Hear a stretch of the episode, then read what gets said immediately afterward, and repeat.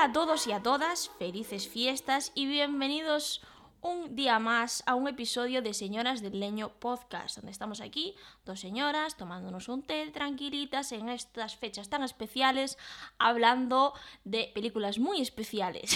Yo me llamo Bea y estoy como siempre hablando con mi amiga cósmica Irene. Hola Bea. Y hola familia leñera, eh, muy bienvenida al, al, segundo episodio de Terror Navideño. eh, mira que nos gustan los especiales. Sí. y hoy eh, traemos una de las películas más emblemáticas de esta época del año y más querida por todos y todas, que es Gremlins, y vamos a hablar también de su secuela, Gremlins 2.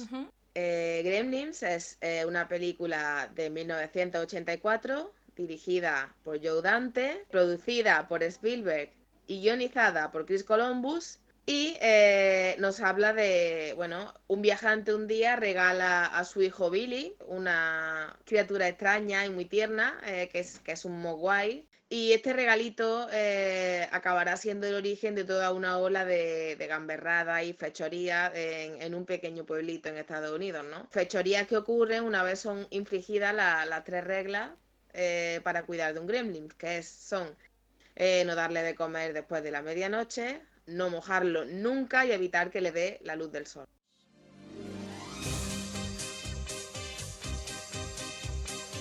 Gremlins 2 es una película de 1990, eh, dirigida también por Joe Dante, en la que, bueno, digamos que unos años después, Billy y Kate eh, se mudan a Nueva York a trabajar en un gran edificio nuevo que se ha construido y vuelven a tener que enfrentarse otra vez a estas criaturas tan terroríficas y tan hilarantes.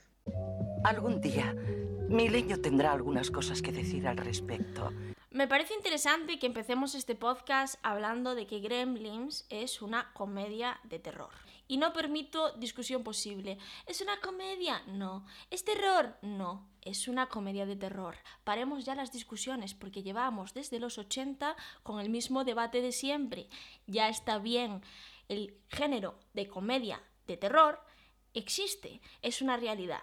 Y creo que es un género muy interesante. En los 80 se populariza y es que estamos hablando de la década de un hombre lobo americano en Londres, la época de Beetlejuice, la época de los cazafantasmas. Ya sabéis qué tipo de películas me estoy refiriendo. Y no quedó ahí la cosa, porque es un género que nos ha cautivado tanto, que nos sigue acompañando en los 90 con películas como Scream, eh, La familia Adams, Mars Attack y sigue y sigue hasta la actualidad con películas como Shaun of the Dead, The Cabin in the Woods y la más reciente de todas, Get Out, la primera comedia de terror nominada a un Oscar.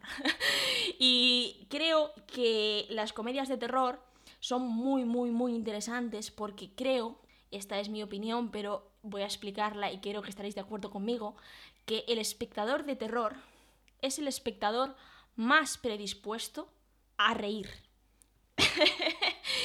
¿Y a qué me estoy refiriendo con esto? Creo que podemos dividir a los espectadores de terror en dos categorías. Están aquellos que eh, tienen mucho miedo, que están cagados durante toda la película y están tensos.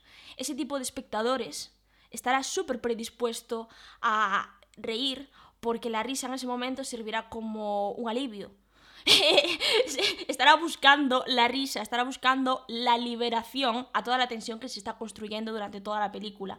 Por lo tanto, ese espectador querrá reír más que nadie porque prefiere estar riendo que estar cagándose encima. Pero por el otro lado está el espectador de terror, que creo que es el más común entre los fans del terror, que es el espectador que realmente no siente miedo viendo las películas de terror, sino que lo ven como un cuento oscuro. Uh -huh y como algo fantástico pero mmm, perturbador.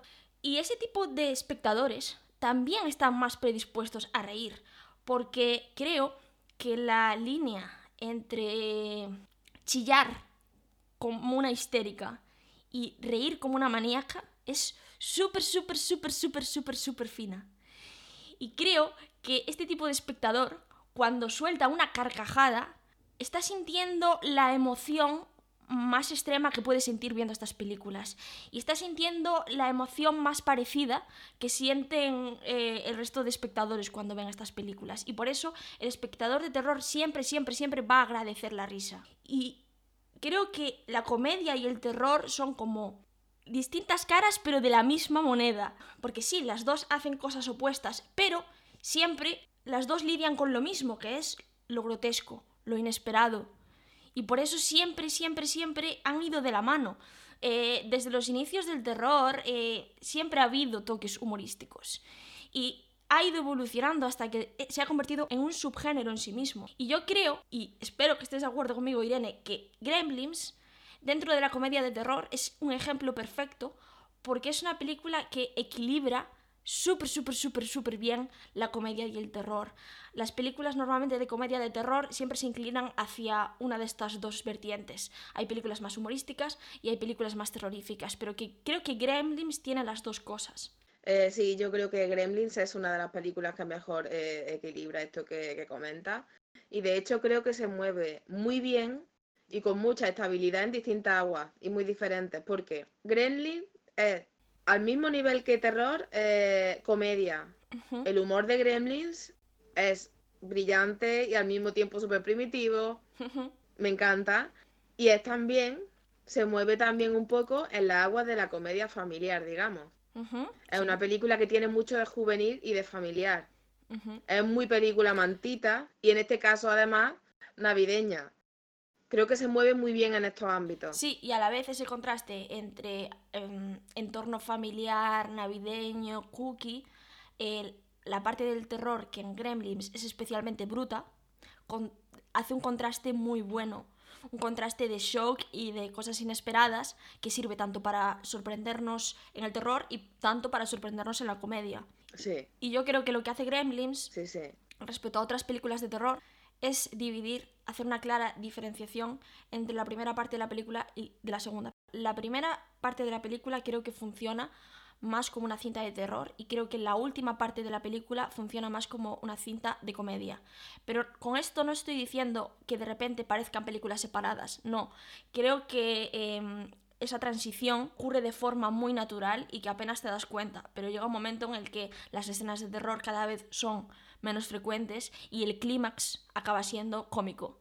Y creo que ese, ese viaje mm, es lo que atrapa al espectador, porque la primera parte a mí me parece aún, todo, con mis señores años encima, terrorífica.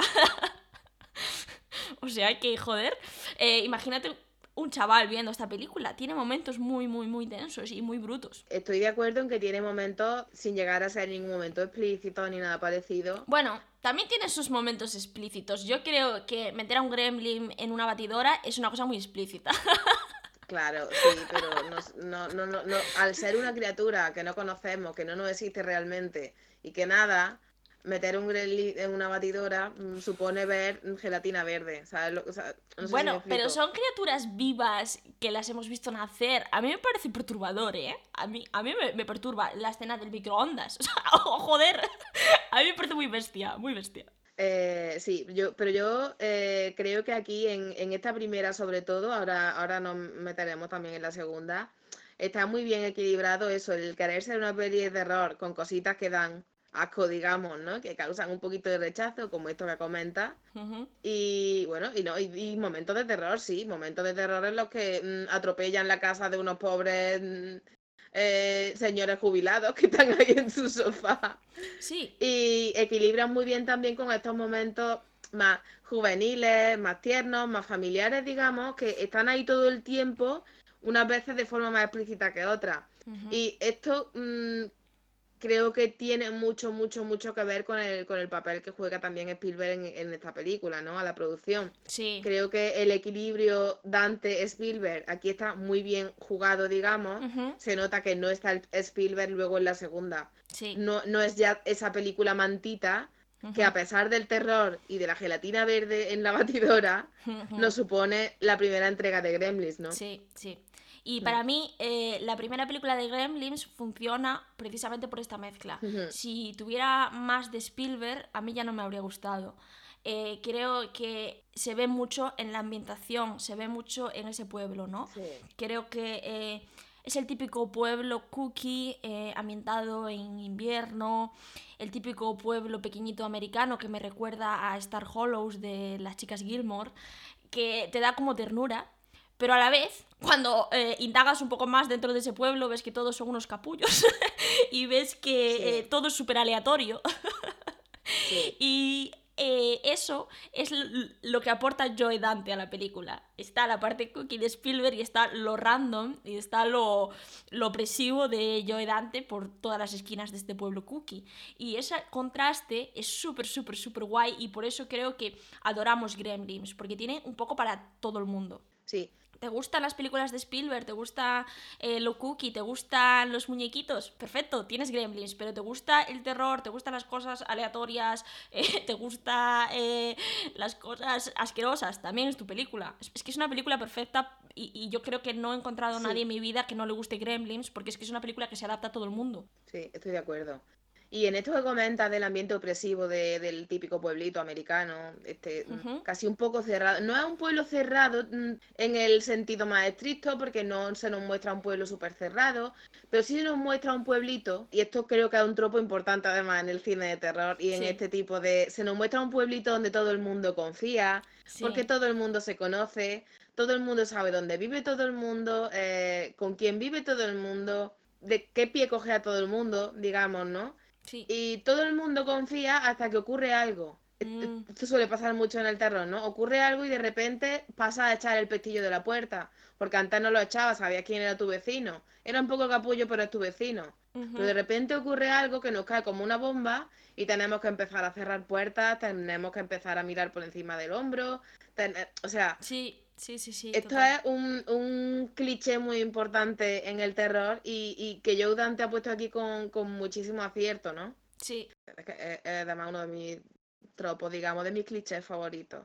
Porque es algo que se repetía mucho, por ejemplo, en Expediente X, que tenía muchas veces mucho de esto que estamos comentando. Mm. Y es un, es un cliché que a mí me encanta desde pequeña. Esto de el pueblito que vive en una especie de bola navideña de burbuja, Sí, pero de repente se rompe. Sí, porque a simple vista es lo que nos ofrece más seguridad, es lo que nos ofrece más confort. Eh, pensamos que vamos a disfrutar de una película navideña como las de Netflix con princesitas, que nos van a, a- a hacer felices con un chocolatito caliente, pero no es el caso y que ocurra en este tipo de ambientación es lo que hace Gremlins súper, súper terrorífico.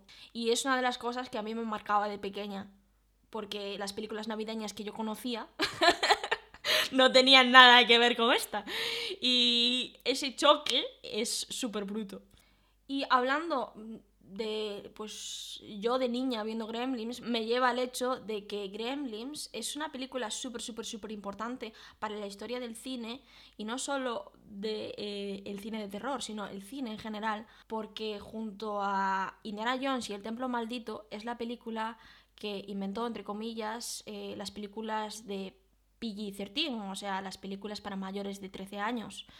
Eh, Spielberg en ese momento, junto, ya digo, a Indiana Jones, estaba utilizando Gremlins como esa vara de medir porque es una película que tiene un tono infantil, un tono mm, juvenil, y entonces no tendría sentido estrenarla para mayores de 17 años, pero es que a su vez también tiene ciertas brutalidades que un niño no puede ver. Entonces había ahí una laguna, había ahí una especie de limbo donde no se podía hacer películas para ese grupo de edad.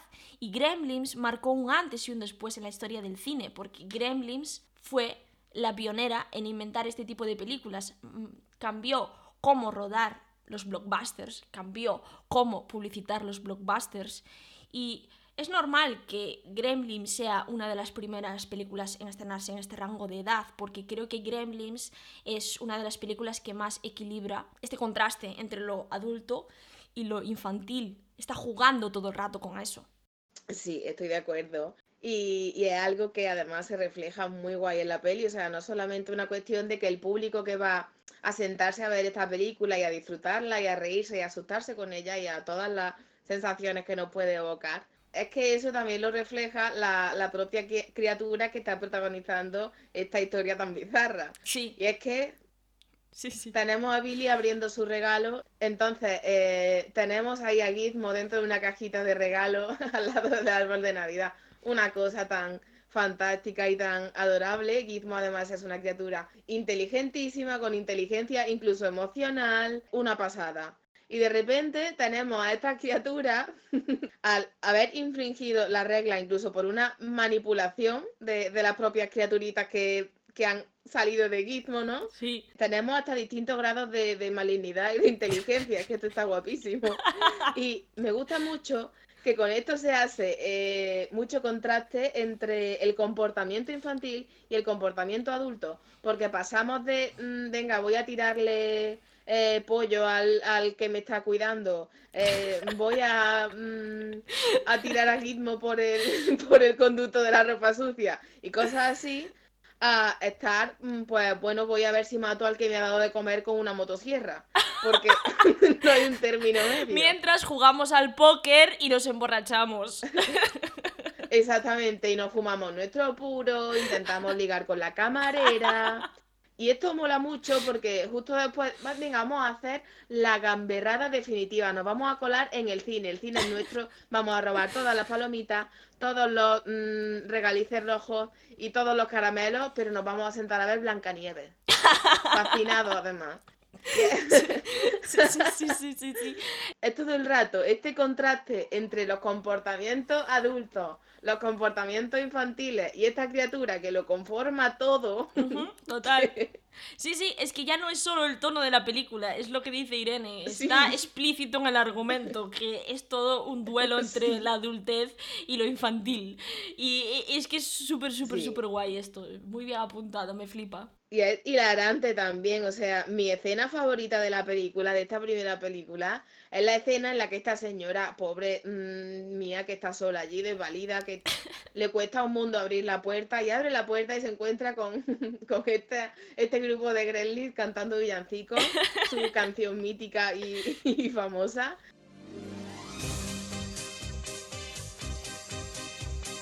Y creo que es de mi escena favorita de la película, porque es como, joder, ¿qué está pasando?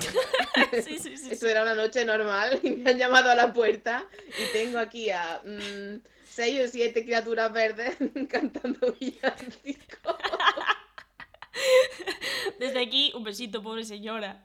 Que encima, encima, eh, que sale disparada por la ventana. Es la misma señora, ¿no? Ay, Dios mío. Sí, sí, a esa señora. Que me da pena, pobre. porque como son inteligentes y con distintos grados de malignidad, eh, le hacen como un puentecillo a la silla eléctrica esa con la que, con la que se mueve. Ay, Dios mío, Dios mío. Yo quería hacer también aquí un paréntesis antes de que Bea entre en el, en el siguiente tema.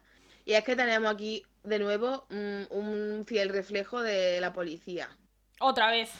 No es que nos hayamos propuesto echar por tierra el trabajo de la policía. Pues yo sí. pero es que madre mía, es que madre mía. Ya está bien.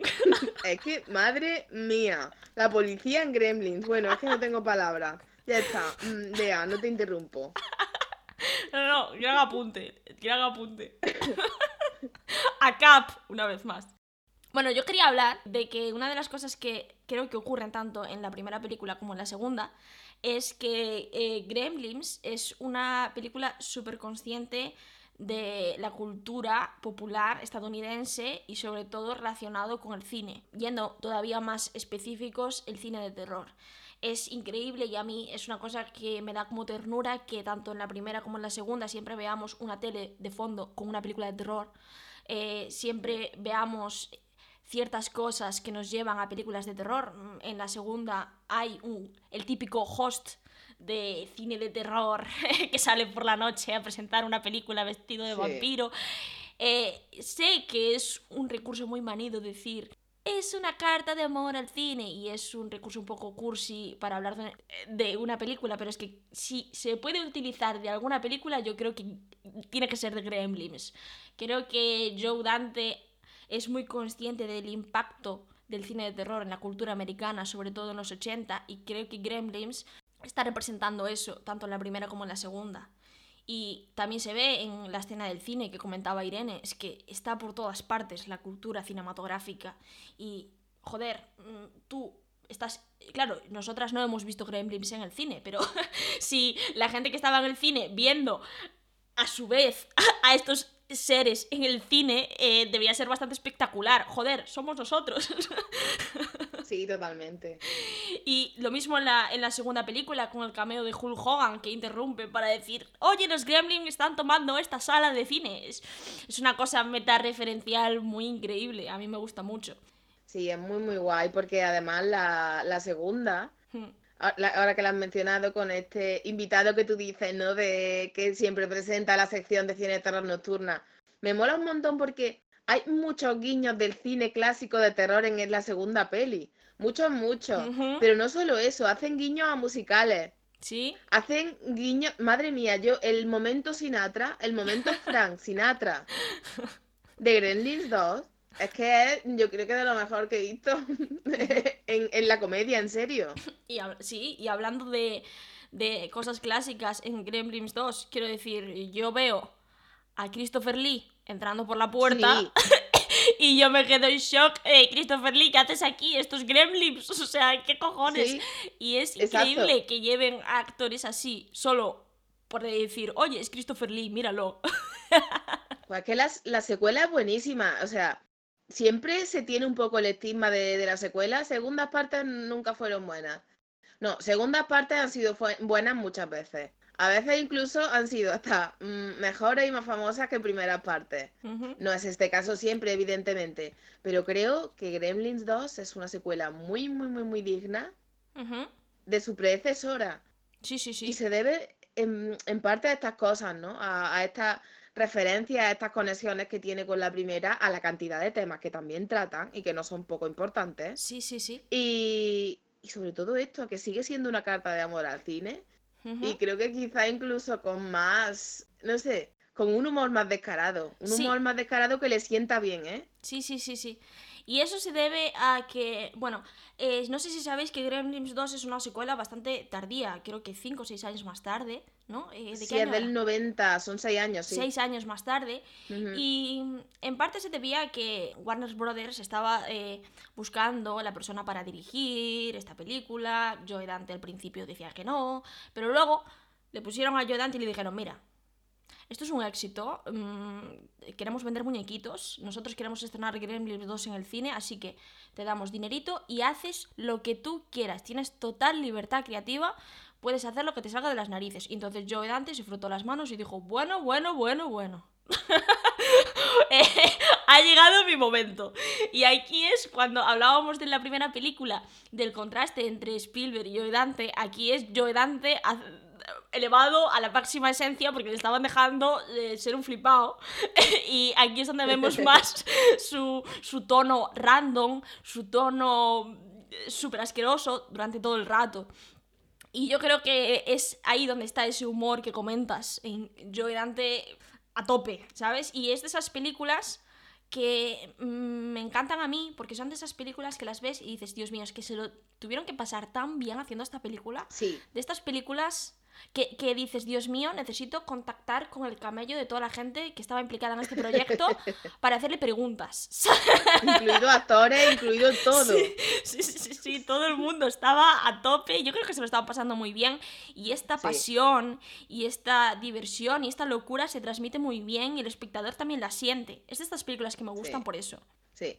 Yo quiero decir aquí también que hay un contraste, mm, no sé, a mí me parece muy chulo y hasta casi entrañable entre película original y secuela. Hmm, Porque igual que en la primera entrega teníamos el, el pueblito donde todo el mundo confía y rompe la burbuja, la- en la segunda nos vamos a la gran ciudad en la que nadie se conoce, en la que todo es ruido, en la que es, mm, bueno, es imposible prácticamente encontrarte a alguien por la calle y decir, ah, sí, mira esta persona que vive en tal sitio, ¿no? Sí. Es una, una muestra de algo mucho más eh, independiente y sin embargo tenemos toda la acción metida en otra burbuja porque estamos hablando de, un- de- de que todo ocurre dentro de un edificio, ¿no? Sí. Ahora, ahora entraremos un poco mejor en eso. Pero todo está ocurriendo en un edificio, está ocurriendo en, una pequeña burbuja dentro de una cosa que es un caos Sí. y que a nadie le importa lo que está pasando en el edificio para los viandantes, las personas que están por la ciudad corriendo a sus trabajos, a sus lugares, a, eh, no, no, no importa lo que está pasando allí dentro, porque es una vida tan de vivir deprisa, ¿no? Y tan caótica, Sí, sí, yo creo que eh, lo Mm. que hace Gremlins 2 es hacer una aproximación a Jungla de Cristal, pero con los Gremlins. Es- realmente Jungla de Cristal es una película navideña donde ocurre terror en un edificio y dijeron, pues lo vamos a hacer, Sí. pero con un montón de bichos eh, desatadísimos. Con... Sí, yo creo que sí. eh, es la magia de Gremlins 2. O sea, si esta premisa no os hace correr a verla, yo ya no sé qué deciros, porque es... Es que Gremlins 2 está súper infravalorada y yo creo que no mucha gente ha visto Gremlins 2 y a mí me parece una pena. Creo que mm, tiene un montón de cosas guays y creo que una de ellas, y la más importante, es la incorporación al equipo de una de las mejores personas del universo. Una de mis personas favoritas, que es Rick Baker. Yo, si hubiera un apocalipsis y solo pudiera salvar a cinco personas, Rick Baker estaría entre ellas, porque Rick Baker es increíble y si no sabéis quién es, es un artista de efectos especiales prácticos. O sea, es el hombre que estaba detrás de la transformación hombre lobo de un hombre lobo americano en Londres. Es el artista de efectos especiales más increíble que existe. Y su papel en Gremlins 2 está presente en los diseños de diferentes gremlins. En la primera película, eh, aparte de Gizmo, el único destacable es eh, el, que tiene el, el que tiene la cresta. y los demás se mezclan entre la multitud. Pero es que en Gremlins 2 hay un montón de diseños de gremlins únicos. Con protagonismo, además. Sí, con mucho protagonismo. y Es una cosa que me da pena que no hubieran explorado en la primera. En la segunda tenemos un montón de gremlins. Tenemos el gremlin que es como una gárgola. Tenemos el gremlin que es inteligente, que tiene gafitas y habla. tenemos el gremlin exhibicionista. Tenemos al gremlin locuelo que parece que le van a salir los ojos. Tenemos a la gremlin mujer que va maquillada como una puerta. Es increíble. y todos estos personajes cobran muchísima importancia y todos son súper carismáticos y todos los gremlins se distinguen unos de los otros y esto es gracias a la aportación de Rick Baker que no tenía la primera y es una cosa que se añade en esta secuela que es una cosa a reivindicar, joder. Sí, sí, muy de acuerdo. Y de hecho, eh, yo creo que con esto resucitaría un poco el debate que habíamos abierto en, bueno, que no es un debate, es una simple opinión nuestra, ¿no? Hmm. Cuando hablamos de IT hace, hace una semana, hace ya muchas semanas, son dos meses, pasa el tiempo muy rápido. Hablábamos de que a nosotras no nos gusta tanto el terror hecho con CGI y sí con... Y yo decía que me gustaba el terror Art Attack. Sí, Aquí hay mucho terror Art Attack. sí, sí, sí, sí. Y madre mía, mm, que alguien bendiga al terror Art Attack. Totalmente, totalmente. Viva los efectos prácticos Sí, de Gremlins, de los 80 en general y Dios mío. Sí. Es que nunca vamos a volver a vivir algo tan guay por culpa del CGI, maldita sea. sí.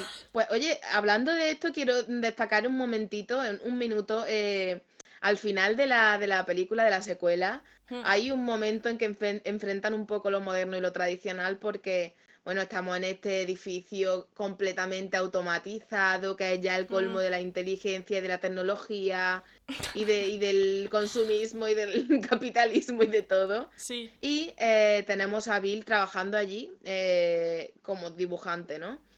Eh, como diseñador y tal. Y hay un momento en que él dibuja su pueblo natal, el pueblo que habíamos visto en la primera película. Y de repente el jefazo, ¿no? El tío gordo de dinero ve el póster del pueblo natal y dice, "Buah, es que la gente esto es lo que quiere.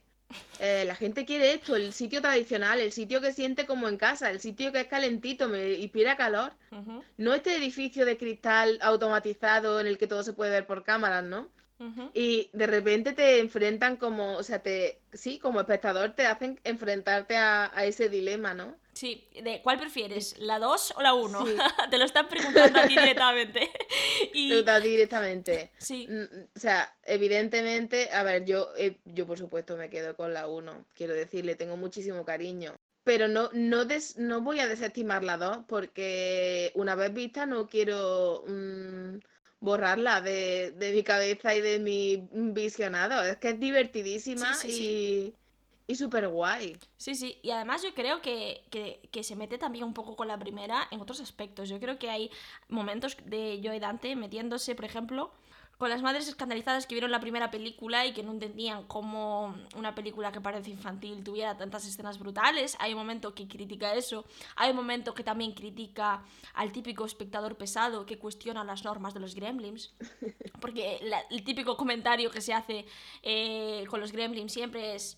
ay, la tercera norma no tiene sentido porque todos los días son después de medianoche. Ya, chico, pues hay un momento en la puta película que se están riendo también de este tipo de espectadores. Y, y también hay un momento en el que hasta se meten con todo el merchandising que ha generado la franquicia y con los videojuegos y con todo lo que está generando los Gremlins. Y creo que es muy interesante porque Joe Dante dice, "Pf, yo he venido aquí a hacer lo que me da la gana y me voy a reír de todo el mundo que me ha criticado estos años. y entonces como que creo que la segunda es a reivindicar también por eso, porque es Joe Dante diciendo, ala, os jodéis. Bueno, eh, la primera película es navideña, la segunda no. Pero creo que la primera película es navideña porque nos quieren hablar de dos temas en concreto. Dos temas sociales. Y ahora es cuando ya me vais a parar y me vais a decir, a ver, ya está la Beatriz sacando interpretaciones sociológicas hasta del puto Gremlins. Pues sí, pues sí, porque vamos a ver, si una película es lo suficientemente adulta como para meter una criatura en un microondas y que explote, también lo es para hablar de ciertas cosas. y lo es para hablar de dos temas principales que creo que Joe Dante los utiliza ligados a la Navidad. ¿Qué es la Navidad para Estados Unidos y para el mundo en general y para la sociedad occidental?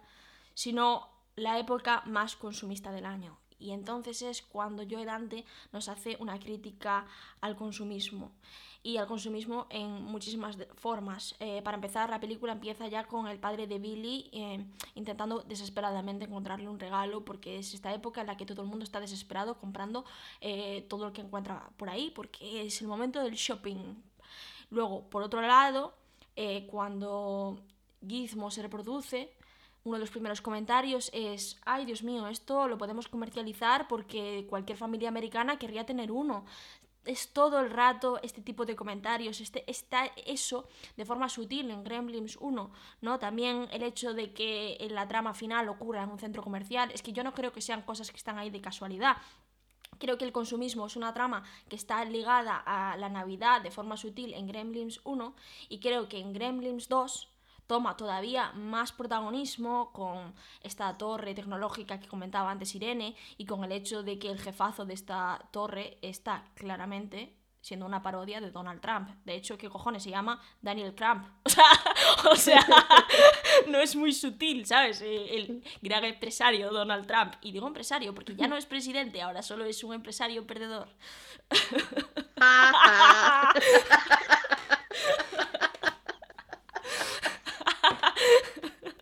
bueno. Estoy muy de acuerdo con esto que comentas, ¿eh?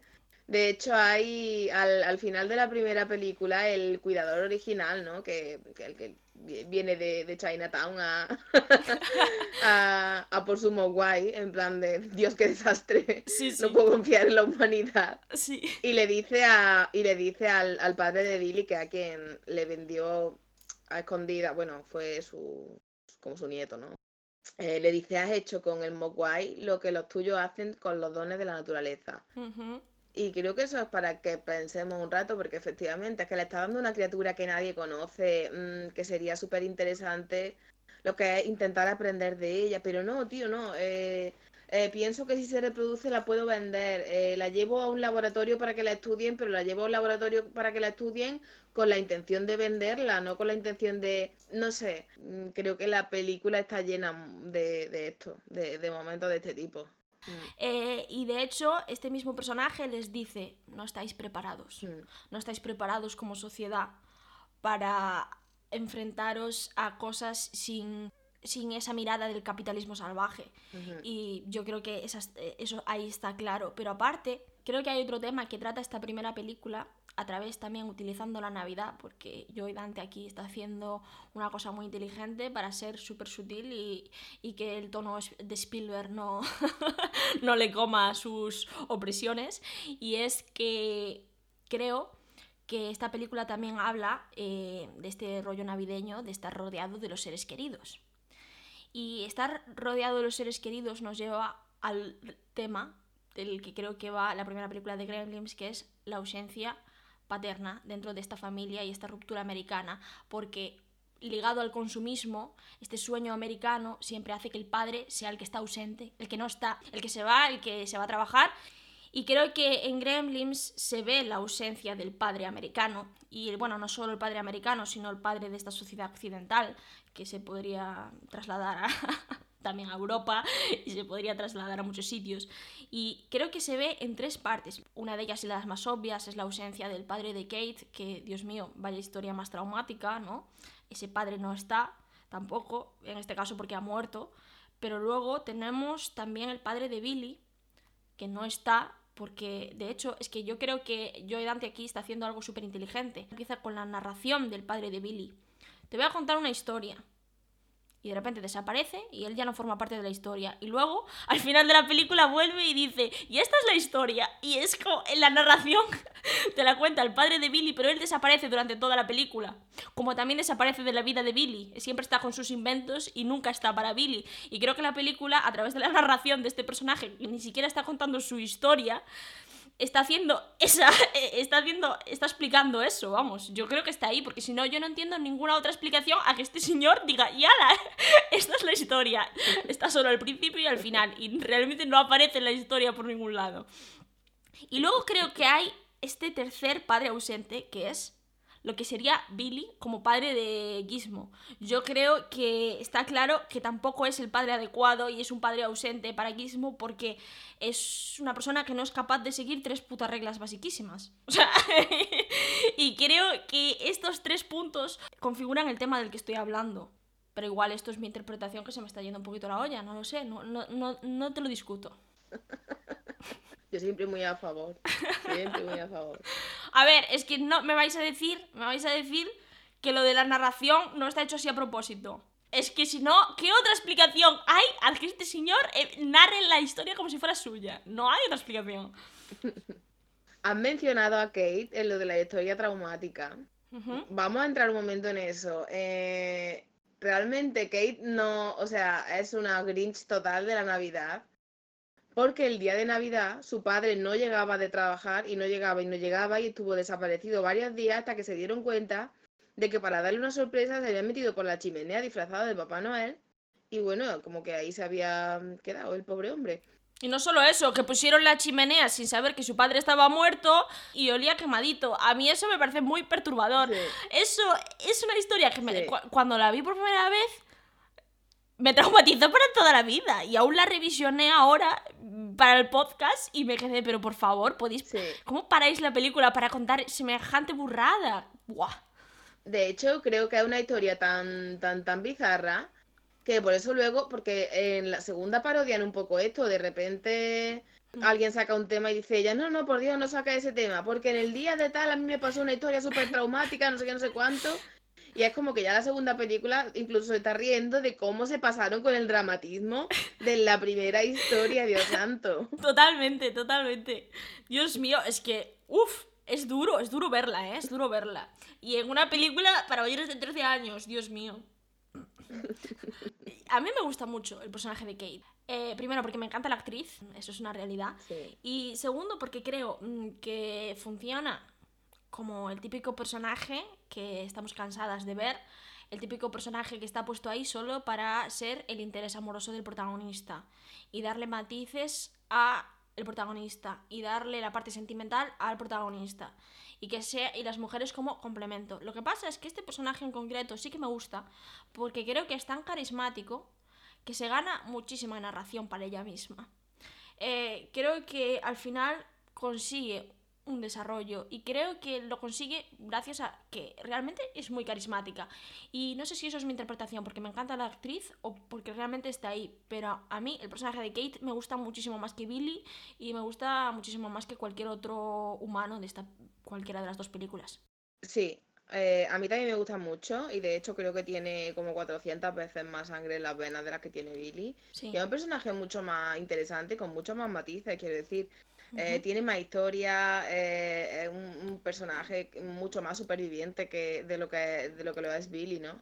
No sé, me, gusta mucho. O sea, es verdad que no es, no es una película que ahonde mucho en, sus personajes, porque al fin y al cabo, bueno, tanto una como otras son películas eh, que en realidad en, en su fondo son sobre unos bichos que se vuelven locos y a los que tenemos que temer, ¿no? Pero sí que creo que el personaje de Kate es lo, más interesante que tenemos en cuanto a la construcción de, de personajes. Por lo menos en la primera cinta, creo que está un poco más diluida en la segunda. Sí, sí, porque la segunda todo está diluido por las drogas. Porque- Sí, Pero sí, Kate es el personaje más interesante de los humanos, porque el personaje más interesante de esta película, por supuesto, es Gizmo. Adoramos a Gizmo. Yo, personalmente, podría matar por Gizmo. O sea, Gizmo pestañea y yo mm, apunto con una pistola a cualquiera que le esté amenazando, porque ¡Gizmo, caca! Gizmo es increíble. Y Gizmo apasiona tanto, aparte de ser tan puto cookie, porque es el, el- es el ser más cookie sobre la Tierra, es el ser más adorable.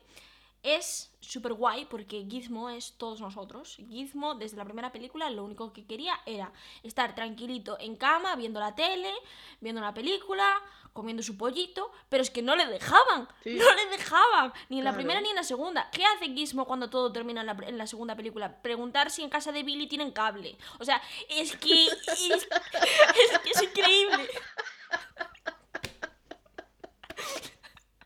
Gizmo es icónico. O sea, ¿cómo no voy a adorar a Gizmo? Me encanta, y también me encanta cuando, cuando la segunda película ya supera hasta los huevos de todo, se vuelve guerrero. En plan de, no, es que ahora me voy a poner una cinta a los Rambo en la cabeza, porque además le encanta Rambo. En la Sí, película sí. segunda nos enseñan que es súper fan de Rambo, ¿sabes? Y se convierte, pues eso, en una especie de Rambo chiquitito, que ya está hartísimo y que se va a poner a matar a los Gremlins malos. Daría Porque la él quiere por mm, su tranquilidad. Es que de verdad daría la vida por él. Me encanta. Super mood, super Sí. mood. Dejarme en paz. Yo solo quiero estar Sí. tranquilita viendo una peli. Sí. Bueno, familia leñera, pues esperamos que hayáis disfrutado con este segundo especial navideño de terror. Esperemos que estéis teniendo también una fiesta lo mejor posible dentro de este gran año que hemos vivido. Eh, sí, no pongáis el listón muy alto por vuestra salud mental. y sobre todo, esto es súper importante, que entréis bien al año nuevo. Sí, por ¿Vale? supuesto. Yo, o sea, ni siquiera sé cuál es la manera de entrar bien al año nuevo. Esto es una cosa que se dice. Mira, que sea, mm, no sé, de verdad, nada, mucha suerte. Joder, qué esperanzadora suenas. Esperanzadora. No ha dejado sin palabras. Esto es ya como, bueno. Mira, mm, lo importante es que tengamos salud y sigamos siendo así de guapos, ¿sabes? Es así, es así. No le pidas más a la vida. más. Y que, siga- y, que- y que sigáis escuchando Señoras del Leño Ah, por también, súper supuesto. importante. Por supuesto. Y Sí, esto nos lleva a hablar sí. de que nuestro primer episodio del año lo tenéis que escuchar porque es un episodio muy especial, porque vamos a hablar de una cosa muy especial, una cosa que nos da vibes nostálgicos. Y es... tun, tun, tun, tun, el proyecto de la bruja de Blair. Bien. Es muy raro que nosotras nos dé nostalgia las películas de los 90, ¿sabéis? Que no nos gustan nada. Clarísimo. Y nada más. Estamos en redes sociales, somos Señoras del Leño en Facebook, eh, SDL Podcast en Twitter e Instagram. Tenemos página web que es... www.sdlpodcast.com Podéis escucharnos a través de nuestra web o si no, como siempre, podéis buscarnos en vuestras plataformas de podcast favoritos como Evox, Spotify, Apple Podcast, eh, lo que sea que escuchéis y en cualquiera de ellas si podéis dejarnos una reseña, un comentario, suscribirse, todo eso es agradecido. Y por cierto, si tenéis iPhone, da igual que no, no nos escuchéis por ahí, si tenéis iPhone, joder, un detallito sería ir a la aplicación de podcast y dejarnos ahí una reseña, pero una reseña positiva, de 5 estrellas, diciendo estas chicas son unas diosas. Algo del estilo, tampoco tiene por qué ser diosas, podemos ser semidiosas, lo que queráis. Pues nada más.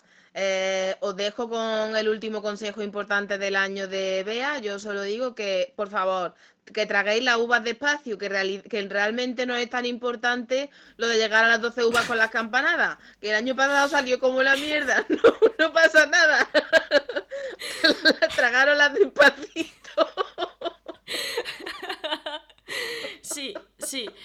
Y si os vais a dar unas copitas de más, que seguro que lo vais a hacer porque vaya año, eh, lo que os aconsejaría es que bebierais mucha agua, porque si no, al día siguiente os vais a arrepentir. Entonces, ese fin de año, esa noche vieja, bebed mucha agüita entre copita y copita. ¡Hala! Que os vaya bien, feliz año. Nos escuchamos prontito. Adiós.